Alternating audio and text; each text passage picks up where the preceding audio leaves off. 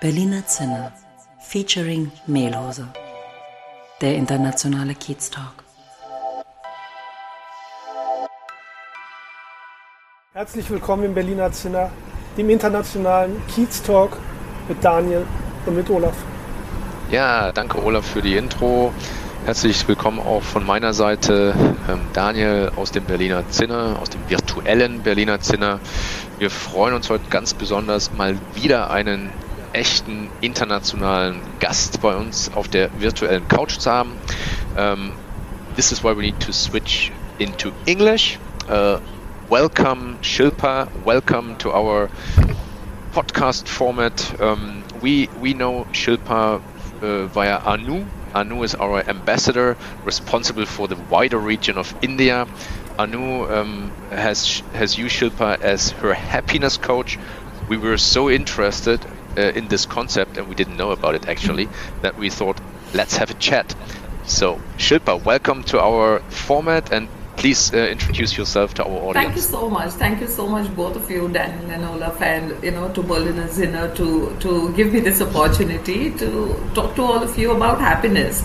So, I am a happiness coach and an educator and an arts-based therapist, and the work I do is uh, basically to help people release their limited beliefs, beliefs which hold them back, and empower them.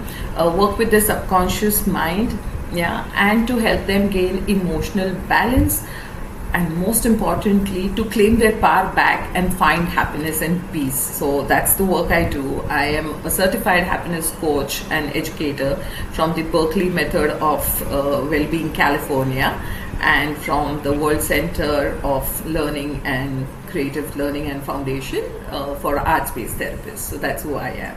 Yeah. Very cool. Shilpa uh, quick question. Um, you you act in different roles or in different areas. Um, what is what is actually the difference between a coach, a trainer, and an educator? Yeah. So uh, let me first give you the idea of a trainer. So basically, when you have these trainings for a particular purpose with one one theme around it, and you know it's like a seven hours training or a four hours training. At the end of it, one gets an outcome that if I'm, you know, if I've enrolled myself to learn emotional intelligences or let's say multiple intelligences, that's what I get the, at the end of the the training. But a coach is someone who works with you continuously you know. So when there is an issue in your life you know you get in touch with me and say hey shilpa you know i'm dealing with this and uh, you know can i have a session? So and these are like continuous sessions that i have with my clients and i coach them into their emotional well-being. So that's who i am. And as an ed- educator i'm working a lot with children students teachers and parents. That is what entails as i work as an educator so I work with educational institutions. Yeah. Thank you. I will. I want to come back to happiness okay. coach because there are two two things I, that interest mm-hmm. me. Maybe you can help me to understand sure. it better. First, um, you say you're a happiness coach. So, how do you define happiness? What exactly is that state that you want mm-hmm. to reach? And the second question: is it teachable? Ah, okay. so first of all, I believe in the concept of happy for no reason.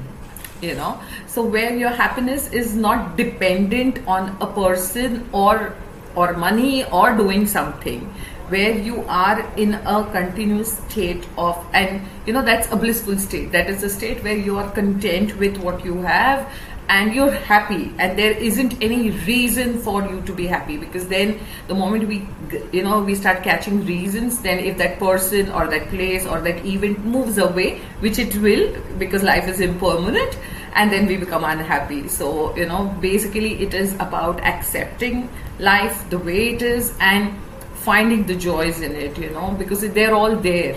It's for us to unravel those yeah? So that's that's what it is yes, it is teachable, and hence I'm an educator and a coach. So I handhold uh, people to reach to that state, to be able to accept um, life situations, events in life, and see the happiness hidden in that, and see the blessings hidden hidden in that situation.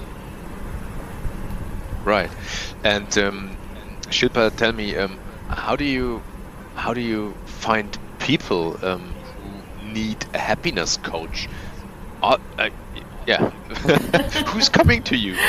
okay, so there are all kinds of uh, people who come to me. So there are um, men, women, kids, uh, you know, so people who are dealing with everyday life stress, people who are dealing with issues uh, or conflicts in relationships, people who are uh, dealing with health issues, uh, and people who are dealing with just you know emotional issues where they are dealing with fears and anger and um, guilt so there are these various emotions one is not able to handle and that's when they they reach to me yeah so there are mm-hmm. all kinds of people who uh, right from the age of uh, teenagers to like 70 year old people who who are my clients and as an educator yeah. i also do sessions with little children from the preschools and yeah. stuff. So that you know because they are again they are happy for no reason. You know it's so wonderful to be yeah. with children around.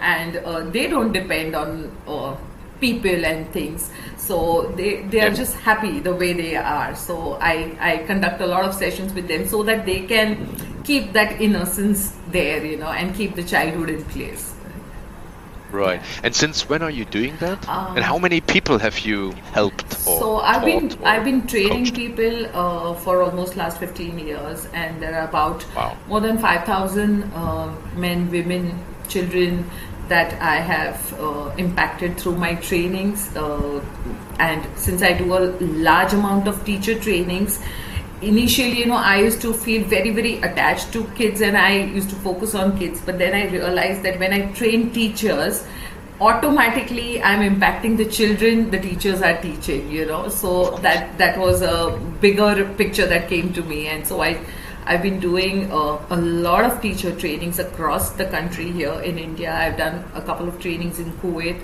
and that's what I've been doing. So, and uh, speaking of your uh -huh. trainings, uh, how can I imagine it? Do you sit there giving a presentation, or you dance around, or singing all together, clapping hands? What exactly are you doing? Or I heard about laughing yeah. sessions that you all sit there and laugh. So uh, my trainings uh, uh, they do not have any presentations and powerpoints it's all about me experiencing the the experiencing the joy everything. So these are all experiential trainings where you actually do activities where you interact where you tell me that hey this is not working for me. Hey this is working brilliantly for me. And uh, you know so you are experiencing it with all your senses and coming back with the feedback to me. And that's where i give you okay why don't you try this? Or you know something else. But then when it is in a group largely there is a structure to it but i definitely do follow up sessions with those people who are keen to follow up or you know definitely pursue their their quest of happiness so i definitely do that yeah right and um, I think, I mean, that's just some thinking of me. I think we humans, we tend to uh, interpret everything in cause and effect. And uh, do you think that's maybe hindrance to happiness? Because you always think, okay, we have to do that, we have to do that to be happy. And uh, that's maybe contrary to what you said, to be happy, happy for mm -hmm. no mm-hmm. reason you're you're right you know but initially when we start this journey it is about doing few things which give you joy all right and it could be something as simple as watching the clouds pass by you know it could be something as simple as doodling. It could be as something as simple as just dancing. So i definitely give them various experiences that these are things where you can be happy and you don't need to depend on a person or why this person is not with me and so i'm unhappy or why don't i have so much money and so i'm unhappy. There are so many ways one can be happy. And so i initially start with such processes where i connect them to the inner child so there's a little child hidden in each one of us, and the moment we connect to that inner child, I think that happiness starts flowing, and that's what uh, you know. I've got that feedback that um, we we've just found joy, and we we feel that we've become like little children, and we've gone back to school. So that's that's uh, what is the feedback I've received in my trainings and workshops. Right. And right. Shilpa, what, what's also interesting to me is, um, you, I mean, you're based in India. Um, you have this vast experience of 15 years educating and training and coaching people. Um, but you also mentioned you have clients or listeners uh, in Kuwait. Yeah. So um, how come? And is yeah, how come? That's my first question. So uh, Kuwait, uh, I went twice to do a couple of trainings with teachers and students and parents over there. So the schools over there had invited me there. That's the reason I was there uh, to do the, these trainings. But then there are few other people like there are few in UK and um, other places like Dubai and stuff, UAE. So where online is what they've been doing. So I do trainings via Zoom also now since last the last one and a half year. It's mainly online. So I've been conducting workshops and personal life coaching sessions through my, the Zoom platform. That's what I've been doing. Right. Yeah. Right. And do, do you see any differences in your audience? Like if, if you do your coaching session to an Indian person or a Kuwaiti or like a, a British um, yeah. Uh, you know Any that is that is something I, I've realized uh, over the past few years that we're all humans at the end. Uh, you know we could be in Kuwait or UAE uh, or the US or the UK we, we could be anywhere. And since we are the same human race we have the same kind of uh, issues, the same kind of ups and downs, the same kind of, uh, you know, it could be just that the background would change a little, but by and large, it is the same thing one one is um, dealing with, or similar things, if not same. You know. Yeah, and uh, sorry, now now a bit more business uh, related. Sure. You know, I'm I'm my cultural background is German, so it's uh, pretty structured and process driven, and I'm also also an MBA, so this means business. Mm -hmm. Okay. Um, when I hear words like um, happiness and universe and empathy and compassion, and you also mentioned somewhere telepathic animal yes. communication, yes. I think, what the heck is that?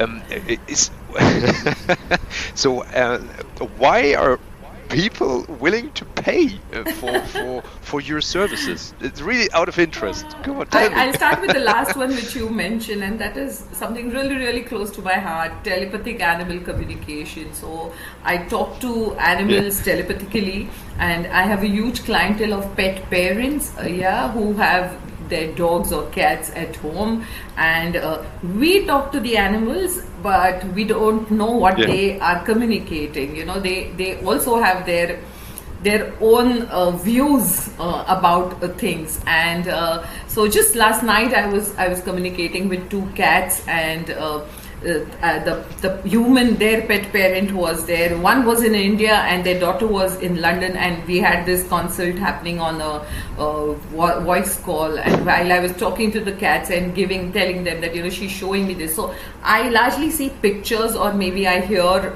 uh, you know messages and uh, or I see words. And that's what I check with you that okay your cat or your dog is showing me this uh, so like yesterday she was showing me a bed and she was jumping on the bed and the human was sitting there and the human pushed her away and that's why she is unhappy and then now this human right. she tells me that uh, well i was very busy with office work and she wanted to play and i I was so bogged down with the work that I kept her aside. So I said, yeah, but that is the episode which she's still carrying, and you know, so if you could just talk to her. So that's that's how I bridge the gap between the parent and the pet, and give them a clarity of or.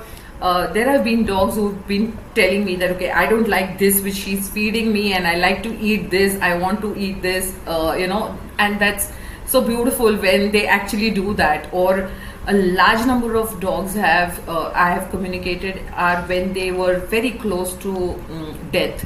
You know, or even after passing by, after ta- transitioning. And I've been able to hold space for the parent while they were grieving and also give them messages Right. uh, from their pets about. So I've, I've got like exact days when the pets have told me that two days later I'm, go- I'm going to be moving on.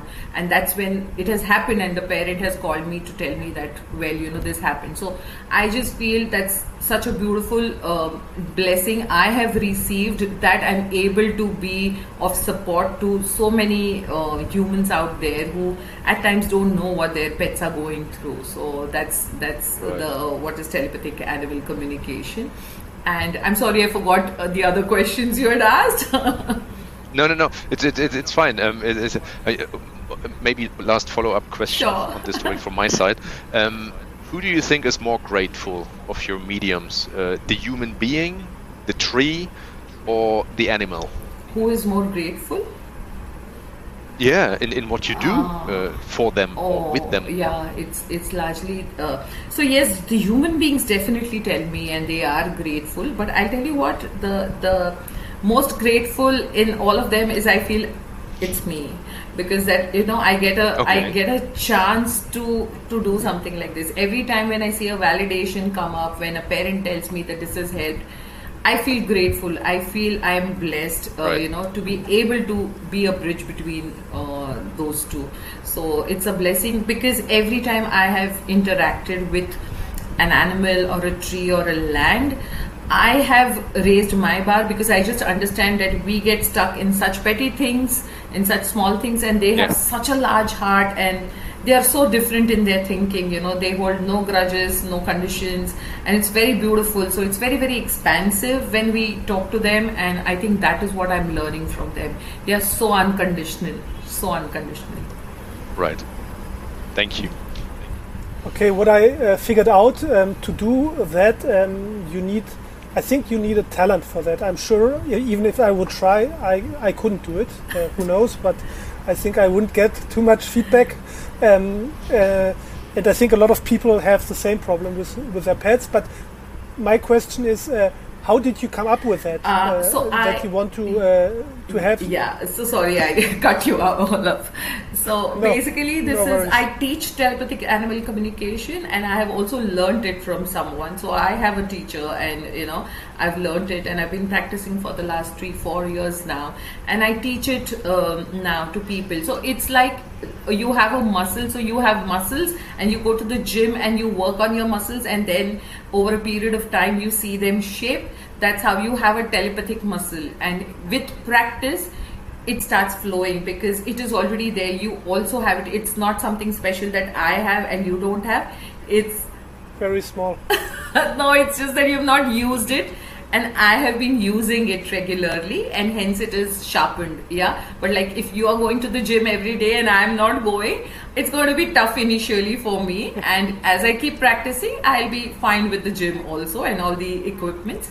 That's exactly how this works. So it's also about practice. It's also about doing it every day. But believe me you have it.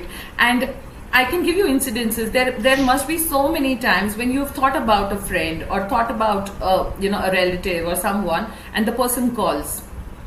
All right, and you you say, "Oh my God, oh telepathy." You know, I thought about you this morning, and here you. But well, this actually works. This is how you you thought about the person, and the the energy reached there, and that's how the person also thought about you and called you or maybe that person was thinking about you and hence you are thinking about that person. It's just that because you don't know about this you're unsure but it's it just works. It works with everybody and that's what i teach you know to trust to trust that it works. And uh, when or how did you discover that you have that muscle or this talent? So four years back, uh, in fact, you know, I, I think almost 10 years back, I watched a video on YouTube where there is this panther who's being rescued uh, in a in a kind of a sanctuary, and he's so ferocious that people are not able to go closer to him and um, tame him. and uh, they are like they just don't know what to do with him and they get to know about an animal telepathic communicator and they call her and when she comes she does a telepathic communication with him where the panther says that you know i deserve to be treated for who i am you know. And also he he tells that he doesn't like the name they have kept. They, they call him Diabolo and he says i don't like this name because it has die that is like two personalities in one and i like to be called spirit. And as you know that conversation unfolds and i've been watching this and i used to use this youtube video for my trainings in communication skills where i used to train teachers and tell them that if an animal as ferocious as a panther expects you to treat him for who he is and you know to treat him with love and compassion and respect what about the children in your classrooms you know? And but and i was always intrigued that if i can find someone who will teach me this. So four years back i actually found someone in the country who taught me telepathic animal communication. And voila so that night in fact you know when i came home i uh, communicated with my tortoise. He was awake and he straight came to me and I was like quite surprised that how is he awake at this time. And I said, okay, let me now try talking to him because I've just learned telepathic communication. So when I spoke with him, he said, I'm hungry. And I said, okay, haven't you got food? So he said, no, I'm hungry. So I asked my daughter, that uh, have you fed him and she like literally fell off the chair and she said oh I've completely forgot and she fed him and in the next 5 minutes he slept so he, she was like so, mom, is he going to tell you everything that happens at home? Because a tortoise who's moving at home, if he can tell. you know, so I said, look, you know, this works, and that's how I'm. And I, I just got more and more into it. So I traveled to Bali in Sri Lanka, and in Sri Lanka, I uh, communicated with the elephants over there, and it was such an amazing experience to get the response, you know, and and that's how yeah. I kept doing it. So more and more pet parents started communi- uh, contacting me, and that's how it went on. wow. Okay, and uh, one more question about. Um, I think we touched a lot of uh, the things mm-hmm. you do, but you're also what sounds very interesting to me. You're an art yes. therapist. So, what exactly does that uh, mean? Well, uh, you know, as an arts-based therapist, I use a lot of tools um, like arts colors that is fine arts then music drama movement dance for therapy yeah so these are various um, avenues one can use to express what they experience yeah to express their emotions so i take the help of fine art so then you know drawing coloring or maybe music or drama role playing you know acting uh, for getting their expression out because there are so many times that a human suppresses a lot of emotions inside. So I keep all these uh, techniques and avenues open for people to explore, and so that's how I that's what I give them, and through various activities, they experience that catharsis and they experience that peace and balance. Um, Olaf, uh, can I ask a question quickly? uh, so you do all that. I mean, it's it's you having these skills and uh, and, and, in different areas, and you also said um, you you do it like kind of globally, and only as of last year, uh, due to the pandemic, um, you use Zoom or like an annual uh, any um, online virtual yeah. Uh, training.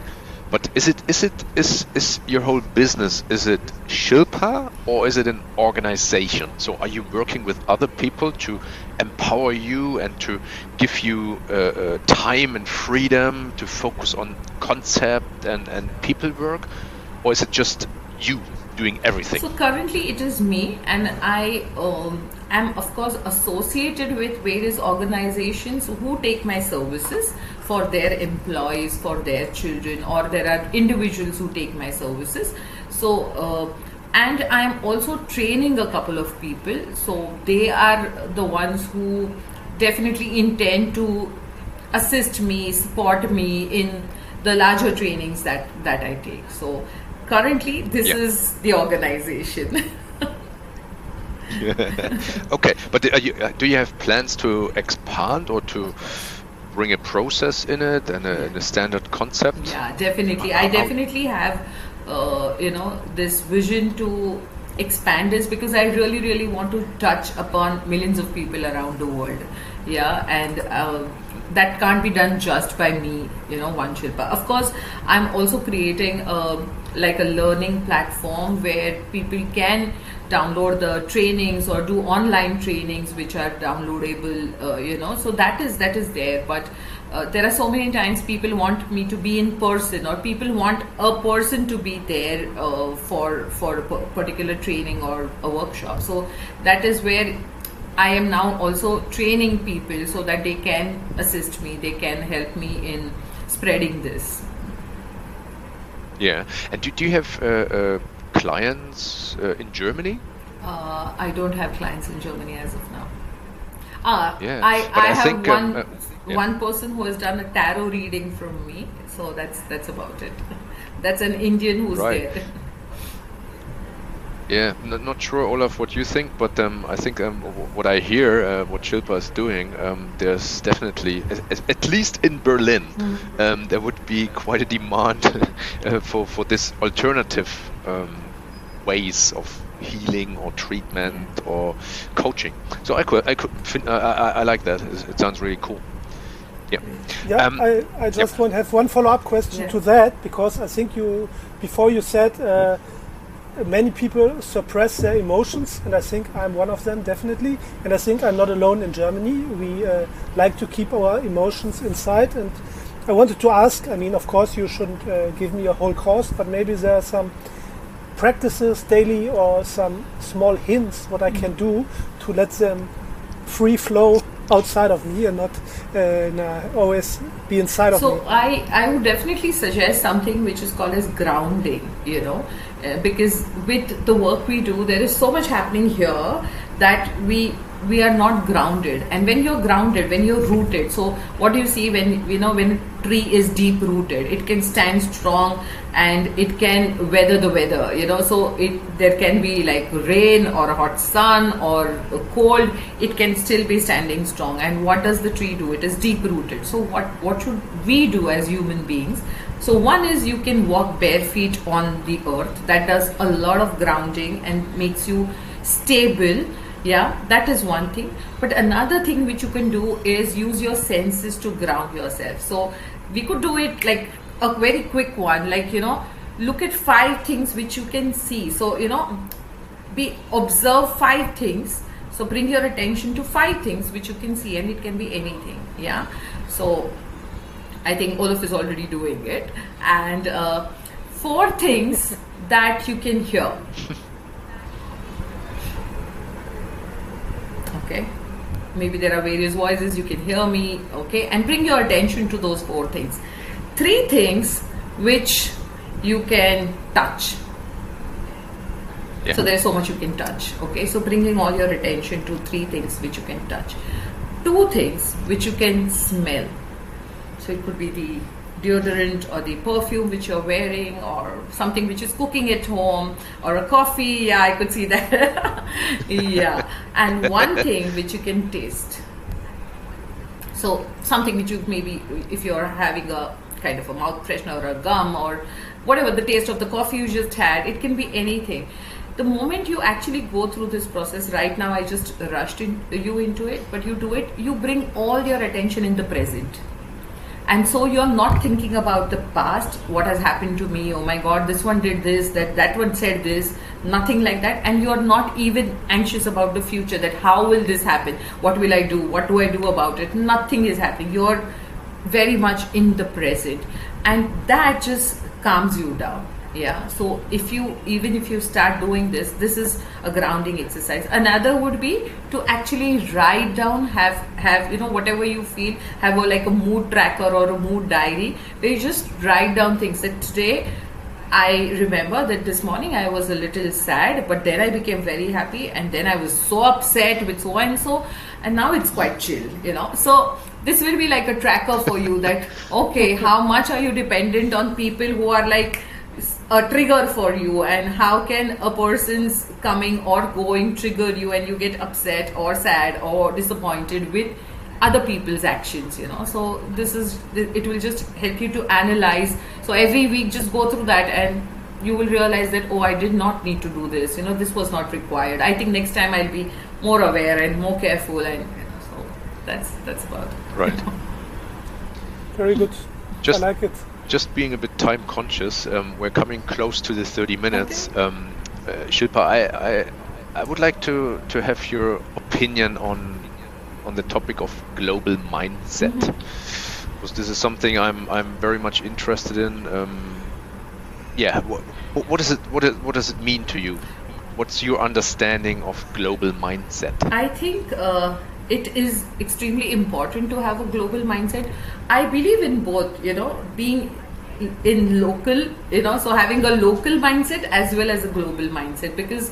Uh, first is just appreciate your roots and where you are and the everything the art the culture the cuisine of your and then it is the the global so what happens when we interact globally what is happening right now is i'm talking to two amazing people at the other side of the globe and that's the global mindset you know so so there is so much of exchange uh, you know and this this brings a lot of richness in our life and i'm certain you know from with this comes because I, I believe in one thing.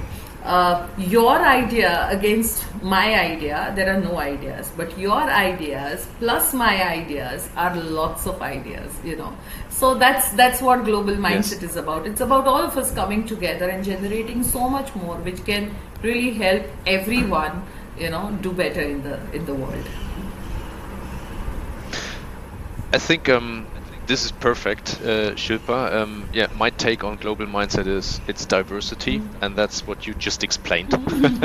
uh, what you have dis- uh, explained, the, the benefits of diversity in all regards, globally, yeah. so to say. Yeah. Um, I think with this, with your final statement on that uh, global mindset, and let's keep a global mindset, think local, act global.